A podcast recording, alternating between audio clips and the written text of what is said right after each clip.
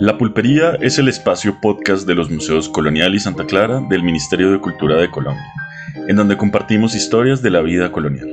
Los invitamos a este lugar de encuentro episódico desde su plataforma de podcast favorita y a seguirnos en nuestras redes sociales en Twitter, Facebook e Instagram como arroba Museo Colonial y arroba MI Santa Clara.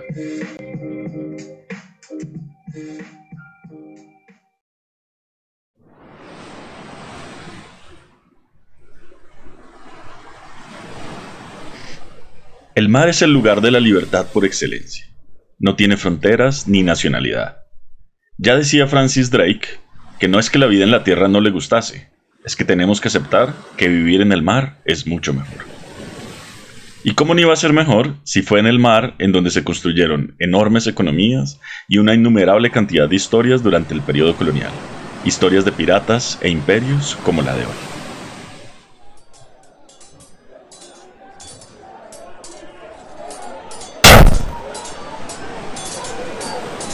Mi comandante, los piratas están sitiando Portobelo.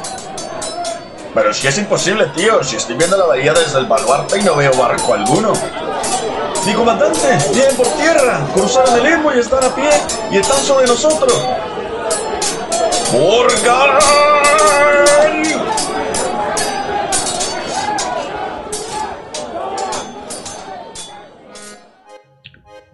En 1670, más de 400 hombres hambrientos de botín cruzan a pie el istmo de Panamá hasta llegar a Portobelo, uno de los puertos más importantes de la América colonial y, hasta el momento, inexpugnable. Estaban dirigidos por Henry Morgan, un colorido personaje de origen inglés que venía cosechando una tanda de triunfos importantes en las costas del Mar Caribe, desde Veracruz en México hasta Curazao. Morgan había creado, junto a otros célebres piratas de la época, la Cofradía de los Hermanos de la Costa.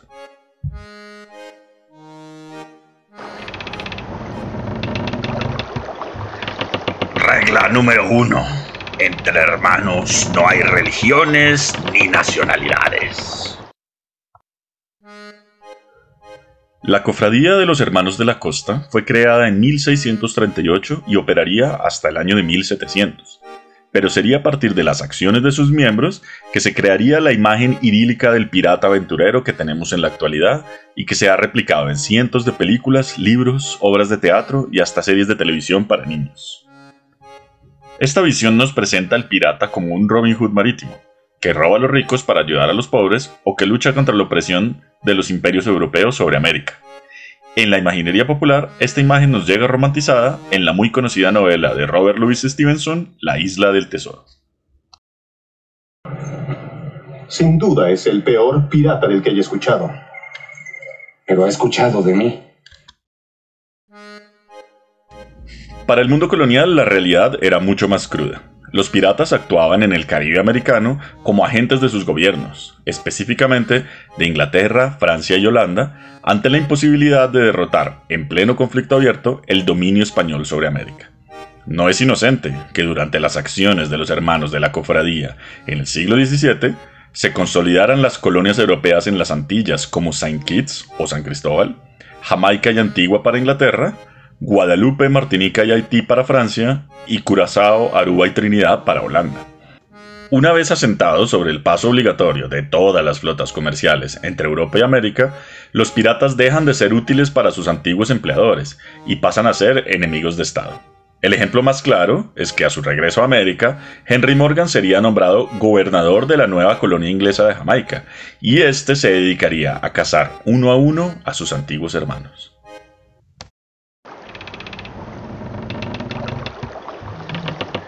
Regla número 2. Entre hermanos no hay propiedad privada.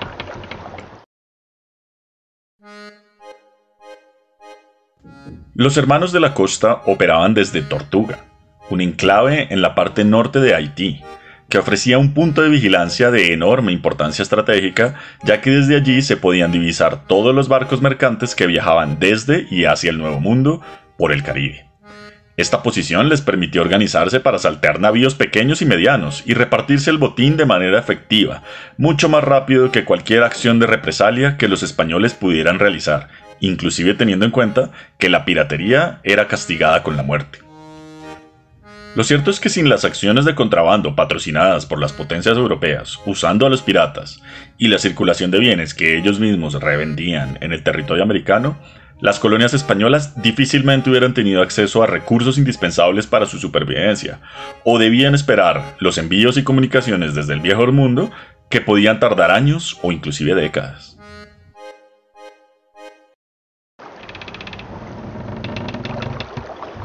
Regla número 3. Todos los hermanos somos libres.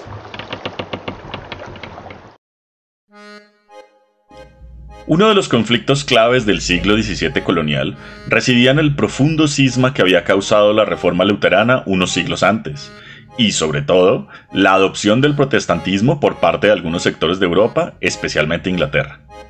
Esto no solo sería uno de los elementos importantes en los conflictos bélicos entre las potencias europeas, esto es, católicos contra protestantes, sino también generaba conflictos en América. Para los españoles, la proliferación de protestantes en el territorio americano era algo que se debía detener a toda costa, y de allí a que los piratas, mayoritariamente protestantes, fueran perseguidos con fiereza. Prueba de ello es que se funda un tribunal del Santo Oficio, más conocido como la Inquisición, en Cartagena en 1610, para ocuparse de los casos de este tipo, específicamente en el Caribe, demostrando que si bien no se contaba con los recursos para luchar contra los piratas, por lo menos estaban en la mira de las autoridades españolas. Esta visión del imperio español como opresor de las libertades individuales de todos los que no fueran españoles estaba en el corazón del credo pirata, de allí a que concentraran sus esfuerzos en contra de este imperio en el siglo XVII.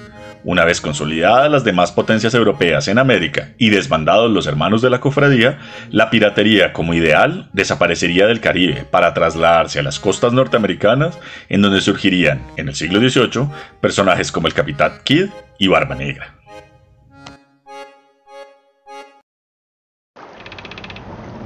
Regla número 4. No hay reglas. Los hermanos pueden unirse o irse cuando quieran. Los historiadores del periodo están seguros en afirmar que la segunda mitad del siglo XVII fue en la que definitivamente se quebró el poderío español en América y permitió que las demás potencias europeas afianzaran sus conquistas en el Nuevo Mundo y cimentaran las bases de sus colonias como Estados Unidos, Haití y Canadá, modificando el mapa de América hasta la actualidad pero fue en parte gracias a las acciones de los hermanos de la cofradía, como Morgan, el Olonés, Bartholomew Roberts o Anne Bonny, que pudieron colarse lenta y pacientemente en las fracturas del imperio español. Una vez consumado este proceso, la cofradía se separaría y solo volvería a nosotros con sus ideales y personajes a través de las novelas y las películas que hoy conocemos.